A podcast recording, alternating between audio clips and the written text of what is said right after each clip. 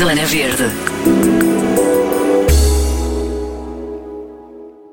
Chama-se Cachalote, a baleia com a cauda plástica e conta a história de uma baleia que quer ver o oceano limpo e de tanto limpar as águas já tem a cauda transformada em plástico. Ela não desiste, quer ajudar os seus amigos e vai conseguir. Este é um livro dirigido aos mais pequeninos, mas que serve também para toda a família.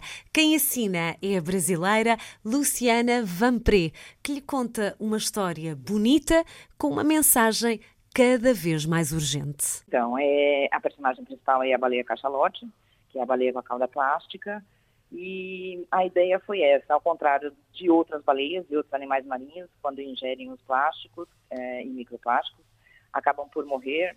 Acontece que a baleia cachalote não, ela sofre uma transformação e não morre. É, acaba por se tornar a defensora dos oceanos, juntamente com outros personagens, que vão ser seus amigos ao longo dessa história.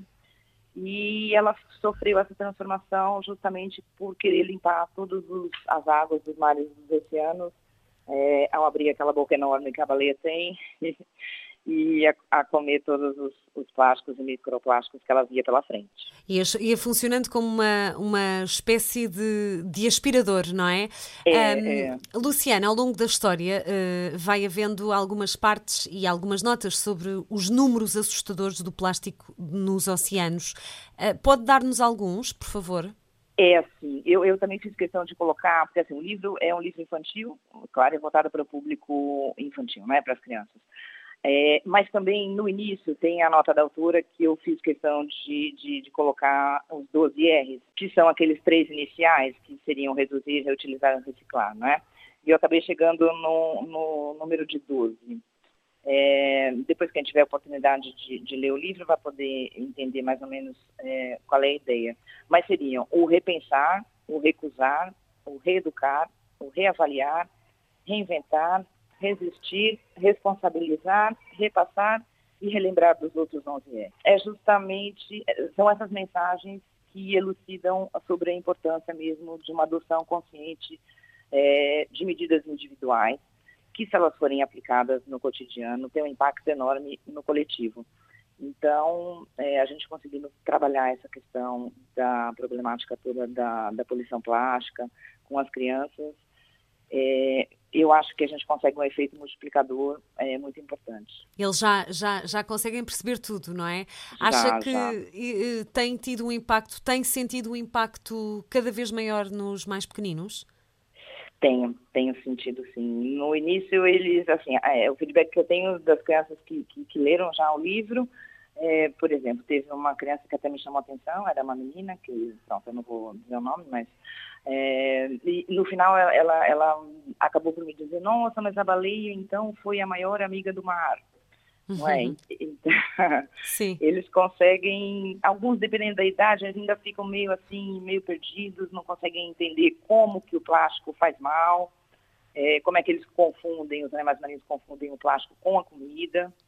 É, mas depois, ao longo da história, eles, eles conseguem assim, chegar é, no X da questão Uhum. E, e é, é, a gente tem que conseguir também, é através da educação ambiental e da literatura infantil que a gente Pronto, passa mensagens muito importantes para eles. Sim.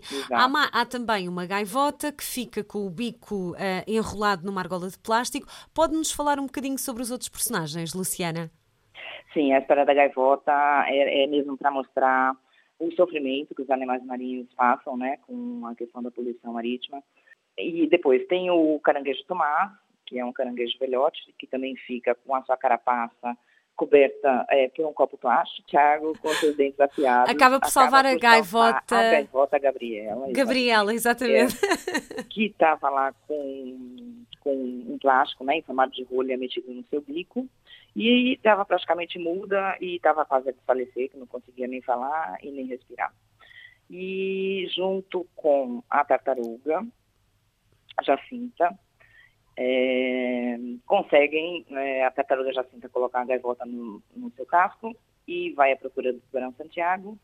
E pronto, eles se encontram e o tubarão consegue tirar aquele plástico que está fazendo todo o sofrimento lá no bico da gaivota. Nós não temos ideia, as pessoas é, não têm ideia, porque assim, o que aparece aos nossos olhos é praticamente 1% do plástico que a gente vê na, na superfície. Acontece que 94% está mesmo no fundo do mar e são os microplásticos que as pessoas não veem, não é, mas estão presentes lá. E cada vez mais, entrando isso aí, a situação piora e claro. 5% dos plásticos estão concentrados nas praias. Então, assim, a questão é mesmo reduzir o consumo. Sim, o objetivo desse livro é sensibilizar para a importância da eliminação do plástico na natureza e a preservação do meio ambiente e incentivar a redução da produção e do consumo de plásticos de uso único, que são uma ameaça à vida selvagem, poluem as águas dos rios, dos mares, dos oceanos e representam um sério risco para a saúde humana. Para se saber mais sobre o seu trabalho, onde é que um, os ouvintes da M80 se podem informar também? Olha, podem entrar em contato comigo pelo meu e-mail, é. É, se quiserem saber mais sobre o livro, é arroba Baleia Plástica no Instagram. E tem o meu Facebook também, que é o Luciana Vampre. Zona Verde.